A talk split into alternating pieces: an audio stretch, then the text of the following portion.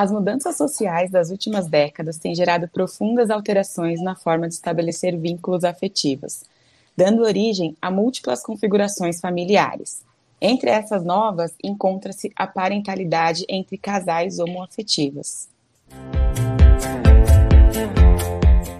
Sejam muito bem-vindos a mais um episódio do programa Psicologia Perinatal em Foco. Eu sou a Sara Stephanie. Eu sou Jéssica Castro. E eu, Rafael Esquiavo. Dia 26, nós comemoramos o Dia Nacional do Orgulho Gay. E em virtude disso, no episódio de hoje, nós vamos falar sobre parentalidade homoafetiva. Então, convida aí os seus colegas de profissão para vir discutir esse tema tão relevante junto com a gente no episódio de hoje. E também já podem colocando as suas dúvidas, que a gente também vai estar respondendo tudo aqui. Sara, vamos à primeira pergunta do episódio de hoje? Vamos lá. Ô, Rafa, o que, que é a parentalidade homoafetiva? Bom, parentalidade homoafetiva, homoafetivo significa a união é, de duas pessoas do, do mesmo sexo, né? Então, a união de dois homens ou de duas mulheres, por exemplo. É, heteroafetiva significa pessoas de sexos opostos, né? Então, a união de um homem e uma mulher, por exemplo, ou de gêneros opostos, né? É, então, quando a gente fala de parentalidade homoafetiva, nós estamos falando né, de uma parentalidade, um, um exercício né, de, de, paternidade ou de maternidade é, por do, do, duas pessoas de um mesmo sexo. E quais são os tipos aí de configurações familiares? Ah, são muitos os tipos hoje de configuração familiares. Nós, assim, temos uma ideia é, de que as famílias elas são compostas por pai, mãe e filho, né? então, é, é, essa é uma ideia que vem da, do, do século XVIII para XIX, né? Então, é uma ideia é, que não é algo que a gente possa falar assim, olha, sempre foi dessa forma na realidade, antes né, do, do século XVII, XVIII, a gente tinha já outras configurações familiares. Se a gente pegar na história mesmo, os homens passaram por diversos, diversos tipos de configuração familiar. Nunca teve um único modelo de, de família, tá? A família, ela é uma construção social e não um dado é, genético hereditário. Por ser é, algo de uma construção cultural é que nunca a gente teve um, um padrão de tipo de família para a espécie humana. Então, o que, que a gente tem dos historiadores, né? Que lá no início nós tínhamos é, um clã onde todas as mulheres eram mães de todas as crianças e todos os homens eram os pais de todas as crianças mesmo porque não nessa época que eu, que eu né, lá no começo não existia ainda ideia de, de monogamia, não existia ideia de é, incesto, tá? Então, inclusive, existia relação sexual entre todas as mulheres e com todos os homens, incluindo pais, irmãos, irmãs, mães, principalmente porque não existia essa ideia ainda, né? É, como, como hoje. E aí, conforme o tempo foi passando, uh, começaram a perceber que precisavam de, de, pessoas, né? E que muitas acabavam fragilizadas, nascendo com algumas anomalias, deficiências, e notaram que isso estava relacionado à genética, né? Então, quando alguém tinha relação sexual com alguém muito próximo da família, né? Sem existir essa palavra família ainda, né? Mas só para vocês entenderem, então começou a ter a necessidade de criar as, as primeiras distinções e, o, e, a primeira forma de monogamia, porque até então não, não era necessário. E aí, a partir disso, começaram para organizar. Uh, existia a primeira fórmula de monogamia, que era justamente é, temporária, né? Para que aquele homem, aquela mulher é, pudessem é, engravidar, né? E saber quem que é o pai, quem que é a mãe, para ninguém transar ali, né, com, com o filho, né? Ou a filha que nascesse. Então, assim, só para vocês terem essa noção, eu não vou ficar aqui falando, porque hoje o tema não é família, né? Nesse sentido aí da história da família, né? Mas a, a configuração familiar, ela, ela, ela é algo do de mamãe, papai e filhinho, é algo do século 18 e 19. Então a gente passou todo esse tempo, né? Com diversas configurações familiares, é, incluindo na Grécia antiga, o grande prestígio que homens mais velhos tinham, né, de desvirginar os mais jovens. E isso era uma questão importante de honra, para os mais jovens, um privilégio, um status. Então, a homossexualidade, ela não, não nem existia esse nome, né? Não, não, é, não precisava desse nome, não precisava de nome heterossexual ou homossexual. Não, não era necessário e pertencia à cultura, né, as relações sexuais entre pessoas do mesmo sexo, sem haver discriminação, preconceito, na realidade era algo normal né, para a época esperado e até eventos, né, que se fazia e tal, né, de, de uma cultura que é, valorizava a bissexualidade, inclusive. Ah, e aí veio, né, toda uma moral cristã também ali, né, né e que começa a trazer essa, essa ideia de que, olha, é, pessoas do mesmo sexo não podem ter relação, ah, família, né, ela só vai existir se for papai, mamãe e filhinho. E como eu estava dizendo aqui no começo, né, a, a, a, família é uma construção social e, portanto, não é algo que, que é da natureza. Portanto, a gente vai, vai sempre vai encontrar várias configurações familiares diferentes. Então, o que durou final, né, meio do século XVIII até início do século XIX né, não, final do século XIX, início do século XX, desculpa, uh, nós temos aí então uma, uma mudança que foi é, bem interessante quando a mulher ela passa a, a, ocupar o mercado de trabalho, ela passa a poder pedir separação, ela passa a, a poder ir para a faculdade, estudar uma série de coisas. E isso permite, inclusive, que novas configurações familiares começassem a surgir. Então, quais são os tipos que nós temos hoje? Vários, não vou conseguir listar todos, mas os mais comuns. A família monoparental. O que é família monoparental? É só a, a, mãe ou o pai né, que cuida da criança. Então lá tem uma criança, essa criança ou ela tem uma mãe ou ela tem um pai que vai ser o cuidador primário dela, que vai ser o que vai mais cuidar, tá? Então a gente tem, na sua grande maioria no Brasil, de famílias monoparentais de mães, mães com seus filhos, tá? Mas existem famílias monoparental em que é só o pai e os filhos? Sim, existe, tá? Mas é muito mais comum e frequente a mãe e os seus filhos. Isso é monoparental, tá bom? Nós temos também é, famílias que a gente vai chamar de heteronormativas, né? Que é um homem casado com uma mulher, uma mulher casada com um homem e com filhos, tá? Nós temos famílias reconstituídas, que são, por exemplo, um, um, um casal, né? Se separou só que nessa relação eles tiveram filhos. E aí, quando eles se separam, eles encontram novos parceiros.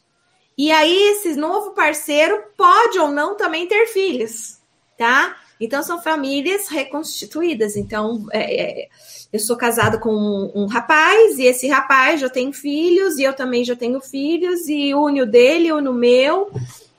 Percebe? Então, a gente tem também as famílias reconstituídas. Ah, nós temos as famílias homoparentais, né, constituídas de dois homens ou duas mulheres, por exemplo, e também temos os casais sem filiação, tá? Que também são tem que ser considerado família, porque tem muita gente que não considera família o casal que não tem filhos, tá? É família também o casal que não tem filhos. A gente hoje considera como família, né, é, pessoas com laços afetivos. Então, se a gente for pôr na ponta do lápis, né? É, uma pessoa e um cachorro pode ser uma família, tá? Eles têm laços afetivos. É, é, amigos que moram juntos numa república, friends, né? É, tem laço afetivo, moram juntos, né? É, pode ser considerado uma família. Então, assim, vão existir é, as famílias poligâmicas, né? Poliafetivas, né? Que é constituída de três pessoas, por exemplo. Então, se a gente olhar né, para outras culturas, isso é bem comum, a gente tem culturas indígenas, a gente tem o próprio Oriente, né, que tem uma, uma cultura de não monogamia, mas poligamia, tudo bem que em alguns é só para o homem, nada para a mulher, mas a gente tem tribos indígenas que a mulher, ela pode ser poligâmica sem, sem problema nenhum. Então, assim, não é um dado genético hereditário do ser humano, né, a construção de uma família, papai, mamãe e filhinho. Por isso que a gente sempre vai ter mudanças nas configurações familiares, por isso que a gente não tem um único modelo, a gente tem vários modelos. Certo.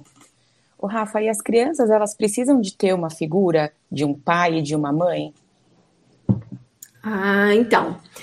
As crianças, elas precisam ter contato com os dois gêneros, feminino e masculino, mas ela não precisa ter contato com um pai e uma mãe. Além de que a gente tem assim uma porcentagem muito alta no Brasil de famílias monoparentais, né? De crianças que nunca viram pai na vida, né? Então a maioria é, é, é essa monoparental acaba sendo para a mãe. Então quer dizer, é, essas crianças não têm a figura do pai, né? E nem por isso são crianças, né, que vão apresentar distúrbios e problemas comportamentais e etc. Então, essa é uma crença errada que as pessoas têm a respeito, né, de que é, a criança precisa é, de uma figura materna e uma paterna, é, de, de, de uma mãe e de um pai. Na realidade, crianças precisam de figuras, né? Elas precisam conhecer os gêneros, elas precisam internalizar isso. Conhecer os papéis de gênero também é importante para as crianças.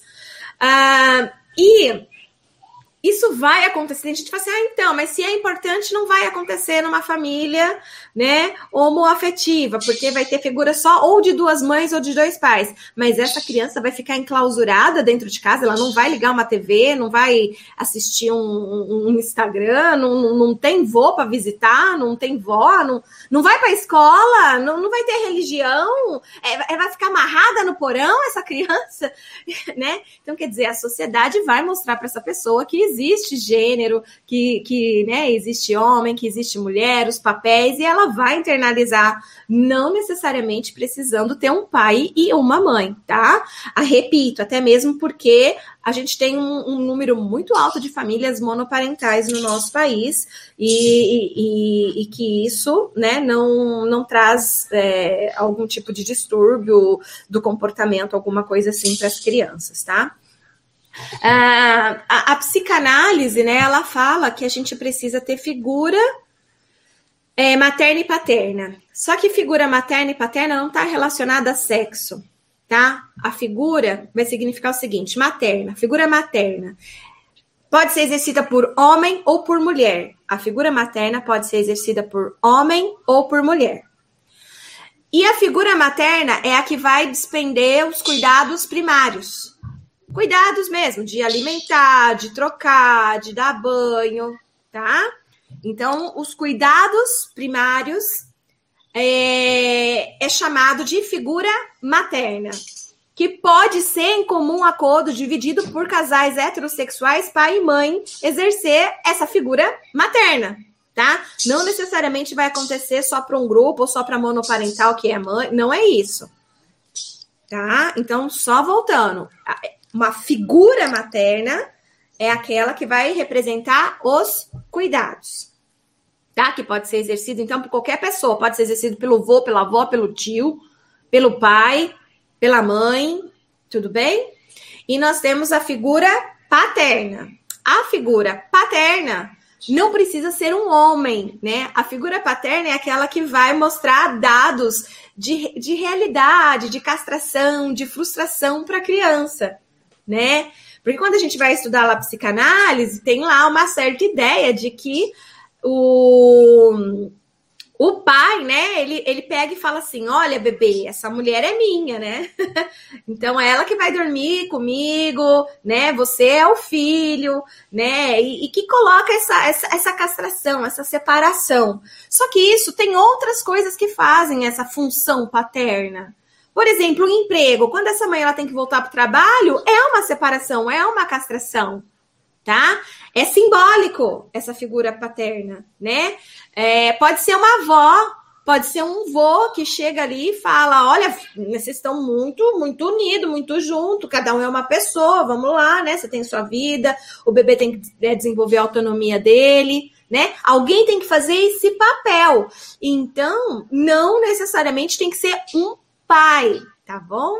Então, as crianças, elas não precisam de um pai e uma mãe, tá? Eles precisam de uma, uma sociedade, de uma cultura, de pessoas que os eduquem, né?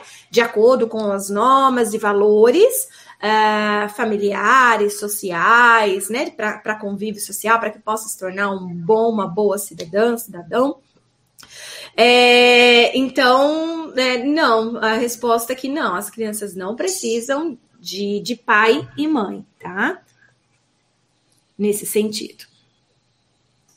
Rafa, é, para reforçar um pouquinho mais a sua fala, é, as famílias homoparentais, então, elas são disfuncionais? Ou elas têm uma maior probabilidade de ser disfuncional? E o que, que configura uma família disfuncional? Certo. Olha, não, não tem nada de disfuncional numa família homoparental. Existe uma crença, né, é, é baseada em preconceitos em discriminação, tá?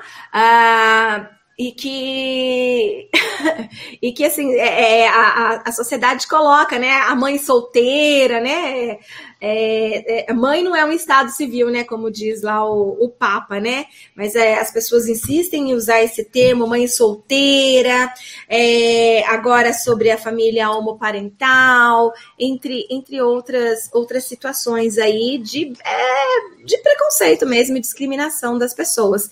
Nenhum artigo científico encontrou dados que, que mostrassem, olha, é, pais homoafetivos, ou, né, ou mães, pais, assim, né, no sentido de dois homens ou duas mulheres, tá? A parentalidade, eu vou usar esse termo melhor.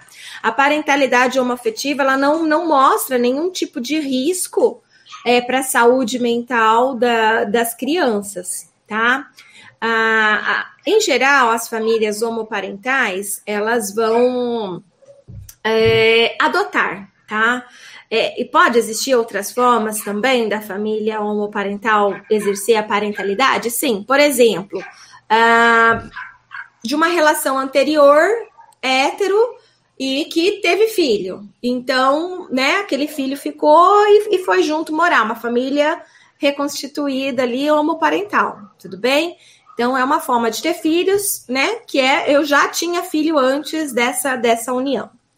Uma outra forma pode ser também pela reprodução humana assistida, tá?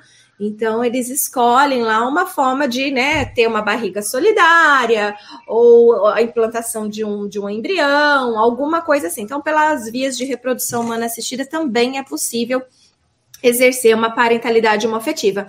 Mas a, a maioria ainda recorre à adoção, tá? Ao processo de adoção. Então, as crianças, né, que são adotivas, é, em geral, é, passam por todo um, um período, né, de espera, é, para ver quem que serão esses pais, algumas crianças que, que ainda estão sendo é, tiradas, né, da sua família de origem. Então, assim, uma série de processos que vão acontecer. Então, é, é tanto famílias homoparentais como heteroparentais levam um certo tempo de espera numa fila até conseguir, né, ter os seus filhos, tá?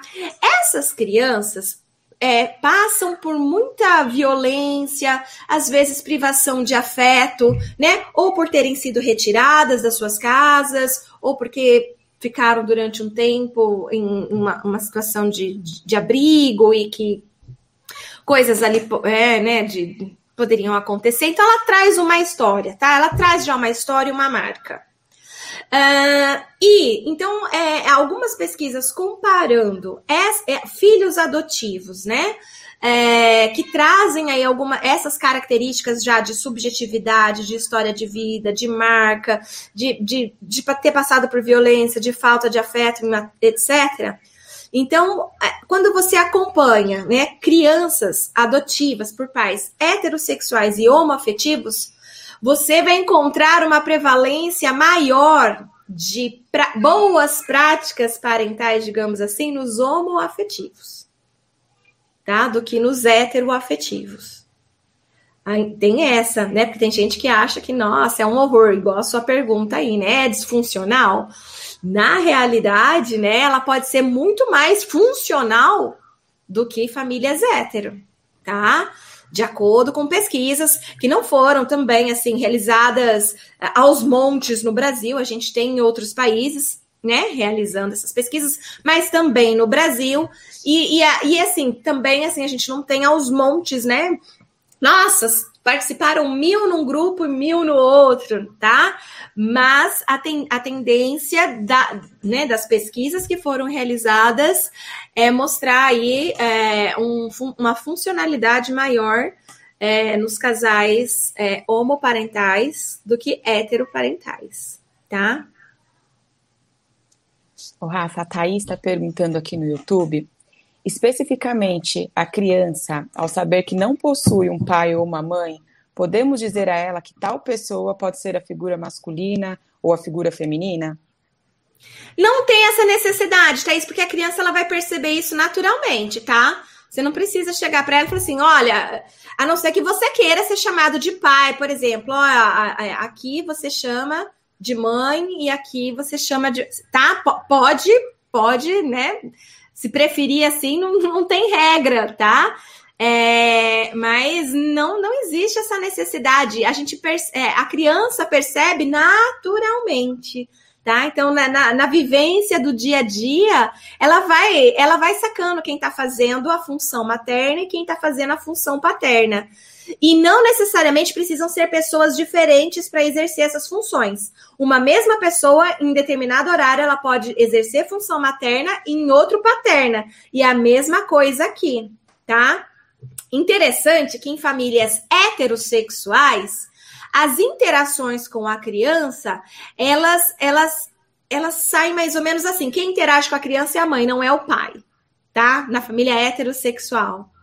Já na família homoparental, essa interação ela é mais intensa, ela é mais prazerosa e mais gostosa para a criança, porque ambos os pais ou ambas as mães vão interagir com essa criança. Elas têm esse privilégio de, né? Porque famílias heterossexuais existe essa deficiência tá? Tanto é que muitos adultos falam: ah, meu pai era mais distante, ah, meu pai não era tão carinhoso, né? Ele tinha lá o jeito dele de amar, não sei o quê, mas existe um negócio, né? Muitos adultos para falar do pai, porque faltou isso. Diferente de crianças adotadas por casais homoafetivos, em que as pesquisas mostram que a interação é muito mais intensa, prazerosa, assertiva e faz muito bem para as crianças, porque eles têm a presença dos dois, né? É, é, é, inclusive os papéis, né? é, de, de, de, casa, essas coisas são muito mais divididos igualitariamente do que nos casais heteroafetivos. Rafa, e considerando né, é, os preconceitos, que a gente sabe que ainda temos que desconstruir muitas coisas em relação a isso, né? É, as crianças, né, filhos e filhas de pais homoafetivos, tem mais riscos de apresentar algum problema psicológico, né, emocional, por conta dos preconceitos? Olha, preconceito as crianças vão passar sim, tá? Mas a criança negra sofre preconceito. A criança pobre sofre preconceito. A criança sobrepeso sofre preconceito. A criança por conta da sua estatura, sofre preconceito. Então, quer dizer, é, é uma coisa da infância, né? Uma, uma coisa é, bizarrinha, né? Porque a gente romantiza bastante esses pequenininhos, mas eles são bem perversos, né? Em matéria de bullying, eles são crack, né? E então, assim, não é o filho de pais homoafetivos que vai sofrer preconceito e discriminação, mas são vários os coleguinhas por diversas situações, tá? Se você tiver um, um coleguinha que tem uma religião diferente, ele vai sofrer preconceito e discriminação, tá? É, se, às vezes tem um, uma uma língua diferente, né? Mora em um país diferente, né?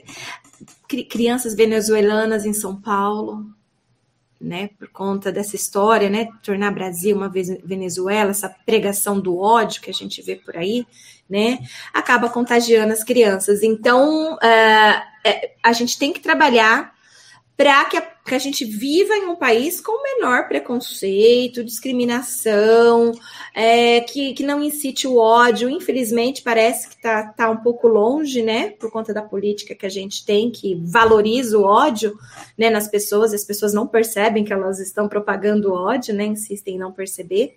Mas, enfim, isso é um fruto, um reflexo de uma sociedade heteronormativa, tá? quem produz esse preconceito e discriminação em geral são é, é, que trazem o sofrimento para as crianças são os próprios adultos heterossexuais, né?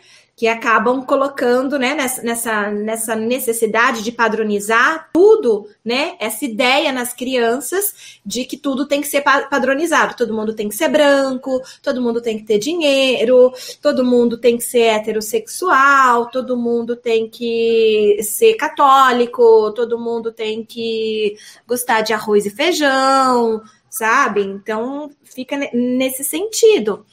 Quando quando a gente precisava trabalhar de uma forma diferente, né? É, de valorizar as diferenças em cada, em cada pessoa. É, mas a gente acaba fazendo o contrário, a gente não valoriza as diferenças, e isso é um grande problema para os pequenos. Então, não é o casal homoafetivo que está trazendo prejuízo para aquela criança, não. Eles não, não é o casal homoafetivo que deve se sentir culpado ou algo assim né? Porque, ah, eu vou ter, eu vou ter uma criança, mas e se ela for discriminada? Aí fica, fica complicado, né? Achar que, porque criança discrimina mesmo e tem uma, uma relação mais hétero do, do que homo aí, né? Porque são, a maioria da, dos casais são hétero e são eles que criam seus filhos. Então, se as crianças estão tendo esse tipo de, de preconceito, é porque a maioria dos pais héteros não estão sabendo educar bem seus filhos eles vão reproduzir, né? Uhum. Não é inato. Preconceito Isso. não é inato. Até a próxima pergunta aqui, Rafa, eu é, já, já atendi né, na clínica um casal e o, eu atendi o casal para atender a criança, né? E ele falava assim para mim: é, Eu amo meus pais, mas eu vou gostar de mulher. É, e ele falava: Meu pai falou que tudo bem, então para mim tá tudo bem. É, ele vai, vai Eram pais homoafetivos. É pais é homoafetivos. É. Ah, interessante. Pais homoafetivos, e aí o filho ppegou e falou assim: ah, mas eu vou gostar de mulher. É, eu, eu, gosto muito dos meus pais, mas eu vou gostar de mulher. E até Pois é, é, isso me remete a uma fala de que os próprios pais provavelmente tinham algum tipo de preconceito com eles mesmos e acabaram de alguma forma passando aí para a criança essa necessidade de ela falar assim, olha, mas eu vou gostar, porque não precisa, né? Tipo, ter, mas eu, né? Não tenho que ser igual, né? Não, não, precisaria a criança sentir de, dessa forma, né? É, porque acontece muito isso, sabe? Quando o, o preconceito muitas vezes é, acaba ficando tão, tão forte na nossa cabeça, né? Tão registrado. A gente, eu assisti um, um documentário esses dias chamado 100, 100 Humanos. É bem interessante para quem quiser assistir os 100 Humanos. E e um, eles tinham que, que unir pessoas, eram três, seis, seis pessoas e eram três casais. Então se pedia para juntar, né? Para falar assim: olha, quem que você acha que é casado com quem? Aí tinham que juntar lá quem achava que era casado com quem. E, e, e nesse meio tinham vários heterossexuais e vários homossexuais. Só uma pessoa fez o, o, o, a, a, junção correta, que na realidade eram dois casais homoafetivos e um heterossexual nessa junção aí que tinha que fazer. Acho que eu confundi tudo, né? Vocês, a cabeça de vocês, ninguém entendeu nada, né? Mas o fato é que até os, os homossexuais não pensaram em unir os casais ali, que eram é, atores, como homossexuais, eles uniram como heterossexuais. Só para a gente entender o quanto que a heteronormatividade ela impregna, né? A, a, a, nossa forma de pensar, e aí a gente acaba reproduzindo sem querer algumas, alguns pontos aí tá? É, crianças que são filhas de, de, de casais homoafetivos não necessariamente vão ser homoafetivos, tá? Porque muita gente acredita nisso também. Fala assim: ah, mas filho de, de casal gay vai se tornar gay, né? Era exatamente e... isso que eu ia perguntar agora, né? Os filhos de casais homossexuais, né, eles vão se tornar gays, né? Existe toda essa crença. Aí eu pergunto: os filhos, é, os, os, os, os homos afetivos, né? As pessoas homossexuais, né? Que, que têm desejo aí pelo, pelo mesmo sexo. São filhos de homossexuais ou de heterossexuais? Percebe? Então, assim, não, não é, não é o que os pais são, a orientação sexual dos pais, que vai definir a orientação sexual dos filhos. Não é, tá? Então, os homossexuais, e, a sua maioria é filho de pai heterossexual. Se fosse essa lógica, não existiria, entendeu? Todos os pais heterossexuais teriam filhos heterossexuais, se fosse essa lógica. E não é essa lógica que se segue. Então, o contrário também não é, e já foi provado isso também, né? A gente já tem casamento homoafetivo não só no Brasil, mas fora do Brasil, e isso já foi investigado e já se sabe que cada um tem a sua própria orientação sexual tá? Não são os pais é, que, que vão. E, e, isso é uma crença tão grande, porque tem pais que falam assim: meu filho não vai brincar de boneca, né? Ah, minha filha não vai brincar de caminhão. Né, tem gente que acredita, né, na cor, né, da roupa. Imagina que vai colocar rosa no menino, imagina, né? Coisas assim, é, acreditam que, que a orientação sexual das pessoas está relacionada ao tipo de brincadeira ou à cor de roupa que usa, né? E isso não faz o menor sentido, tá? Cientificamente, para não faz nenhum sentido, tá? Então, é, não, não existe acreditar que, que filhos de casais homoafetivos vão ter uma orientação homoafetiva. Mas, né, a gente pode é, perceber uma coisa bem legal nos casais homoafetivos, que eles respeitam, né, a orientação sexual dos seus filhos muito mais do que os heteronormativos, indicando aí melhores práticas parentais, mais uma vez, para o grupo homoafetivo do que heteroafetivo, tá? O homoafetivo consegue respeitar muito mais a orientação sexual do, do, dos seus filhos, né? Como tem essa adoção também, né? Pode ser que uma criança que já tenha, né, uma orientação homoafetiva também goste, prefira ficar nessa família homoafetiva, onde que se sente mais acolhido, com maior liberdade para ser quem, quem é, né? É diferente dos heteronormativos, né? Do, do, do, do da, da parentalidade heteroafetiva, que em geral é, discordam, impõem, rejeitam né, a orientação sexual né, dos seus filhos. Acho que travou a câmera da Jéssica. Travou? Travou.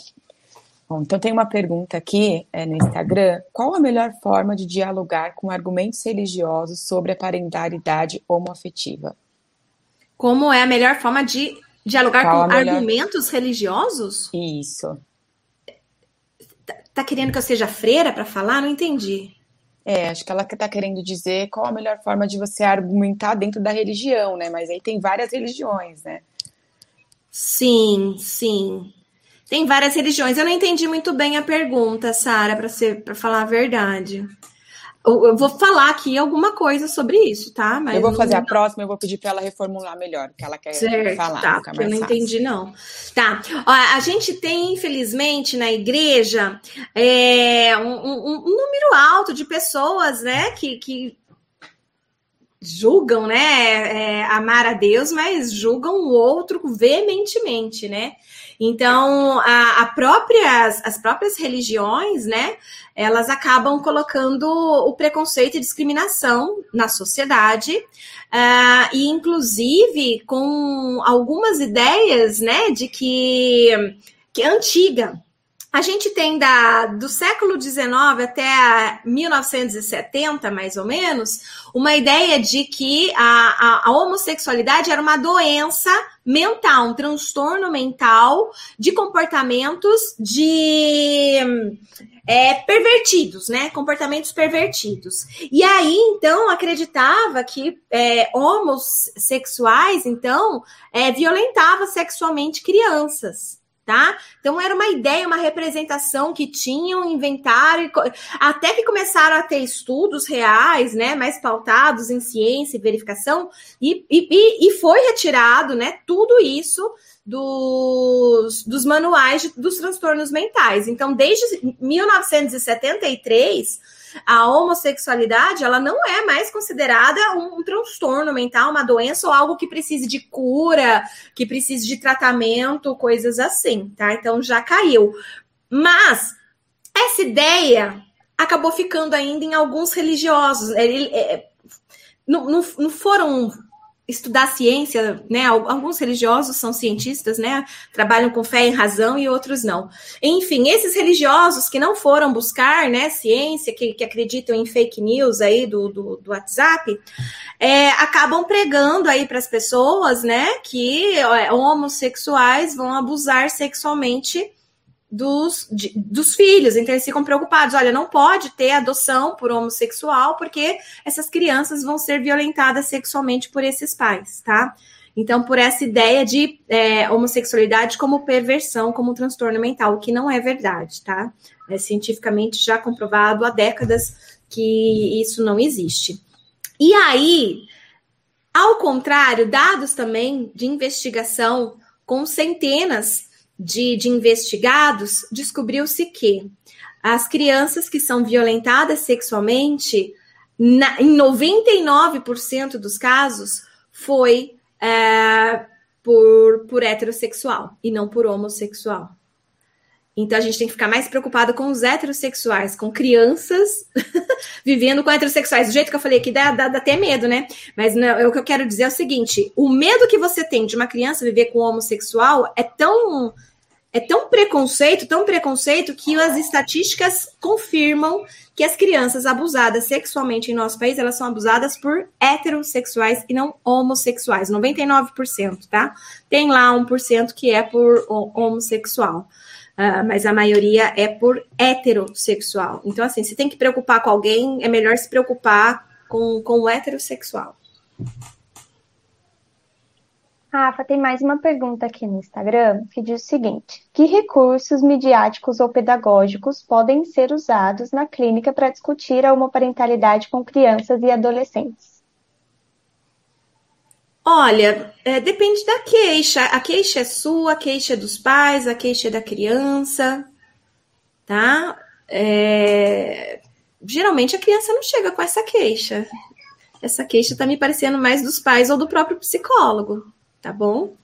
A criança, quando ela tem pais homoafetivos, ela se sente muito bem tá? Ela recebe carinho, as práticas parentais são mais positivas, a menor chance de, de apresentar é, é comportamentos como agressividade, é, comportamentos de antissocial, é, comportamentos opositores. É, é, muito menor. Então, assim, é, é muito mais fácil uma criança de pais heterossexuais precisar de psicoterapia do que crianças filhas de casais homoafetivos, porque casais homoafetivos tendem a partilhar mais as interações com a criança, tendem a respeitar mais a autonomia da criança, agem menos com violência com a criança, tá? Fazendo com que a criança ela tenha a possibilidade de ter uma saúde mental melhor, tá?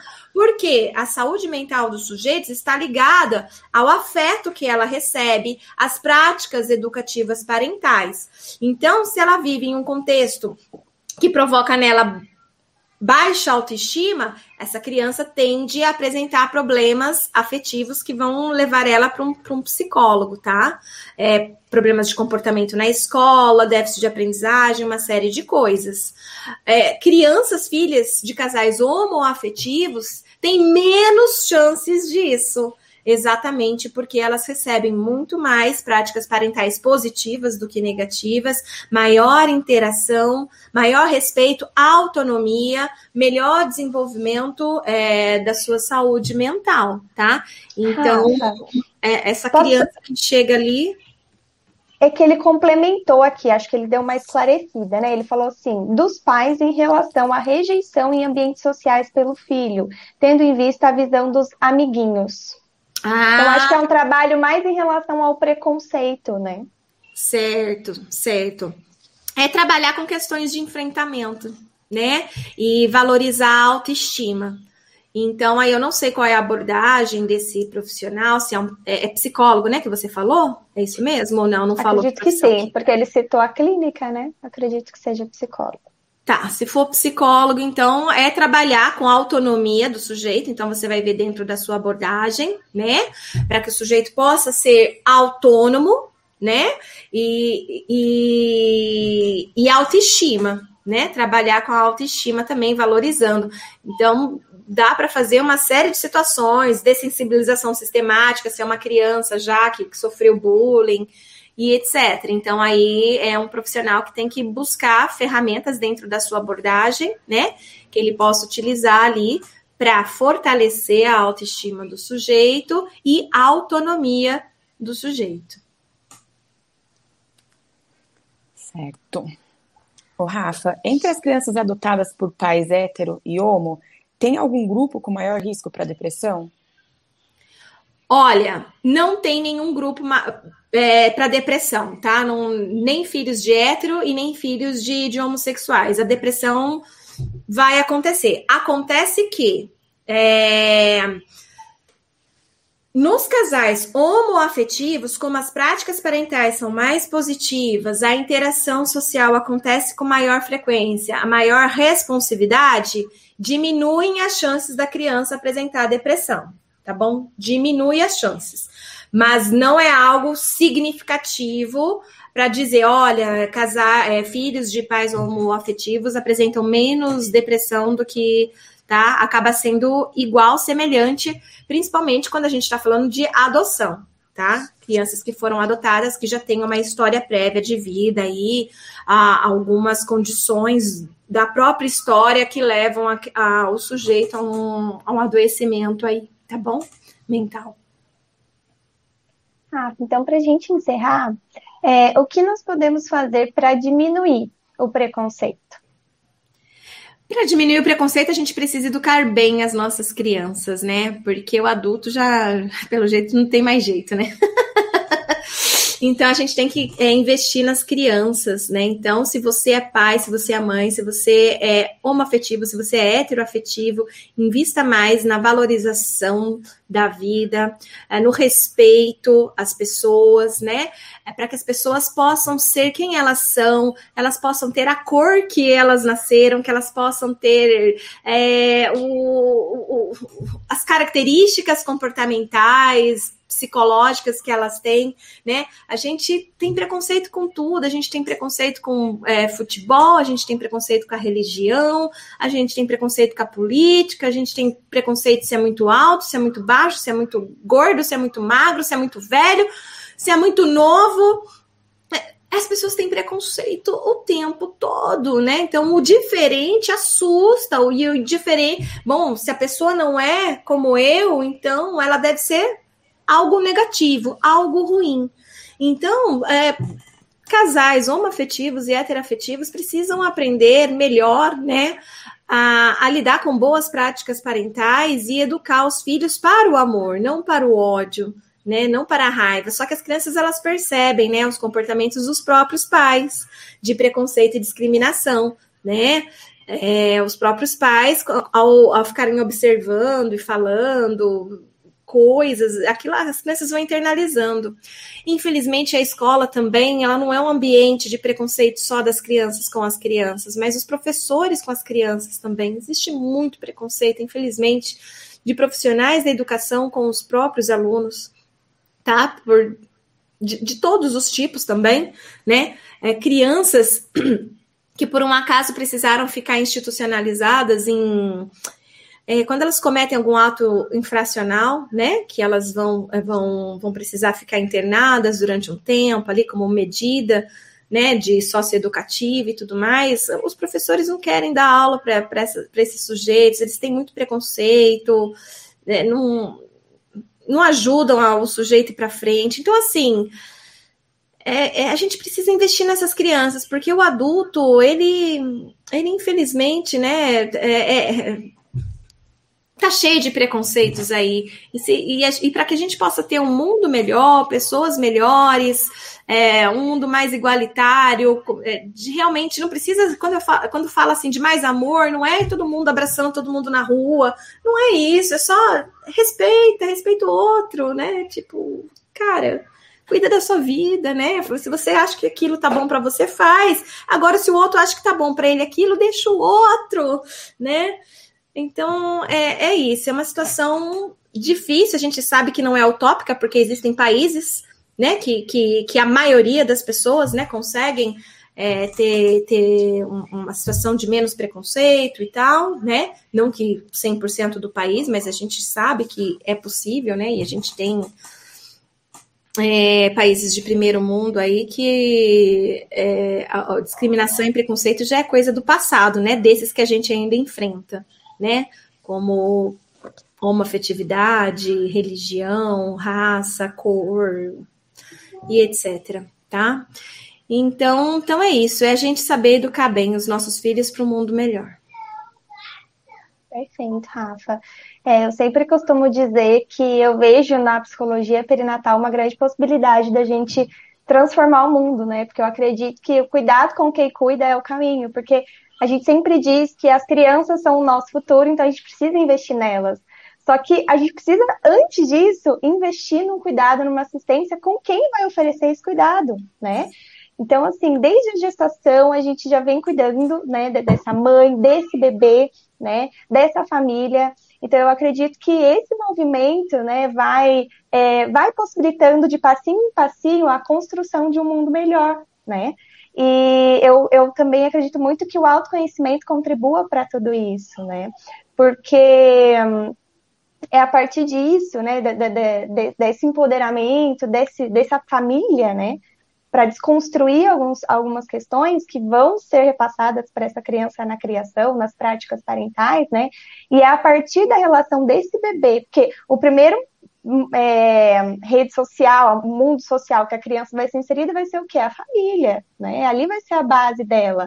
E é a partir dessa relação, né, principalmente nos primórdios com a mãe, que a criança vai internalizar é, a visão que ela vai ter dela, a visão que ela vai ter do mundo, a forma como ela enxerga as pessoas, né? Então, acho que o preconceito vem muito disso também. Então, quanto antes a gente investe nesse cuidado, né, é, mais chances a gente tem de desconstruir isso a longo prazo, né? São frutos que a gente vai colher a longo prazo, né? Então, acho que esse cuidado é muito importante, né? Perfeito. E para a gente encerrar, então, gostaria de agradecer a todo mundo que participou aqui ao vivo com a gente. Eu quero convidar vocês também para fazer parte do nosso canal no Telegram, que é www.materonline.com.br barra telegram barra. E quero convidar vocês para o nosso próximo episódio da semana que vem, que nós vamos falar sobre apoio emocional às tentantes. Então a gente espera vocês por aqui. Muito obrigada a quem ficou com a gente até agora e até a semana que vem. Tchau, tchau.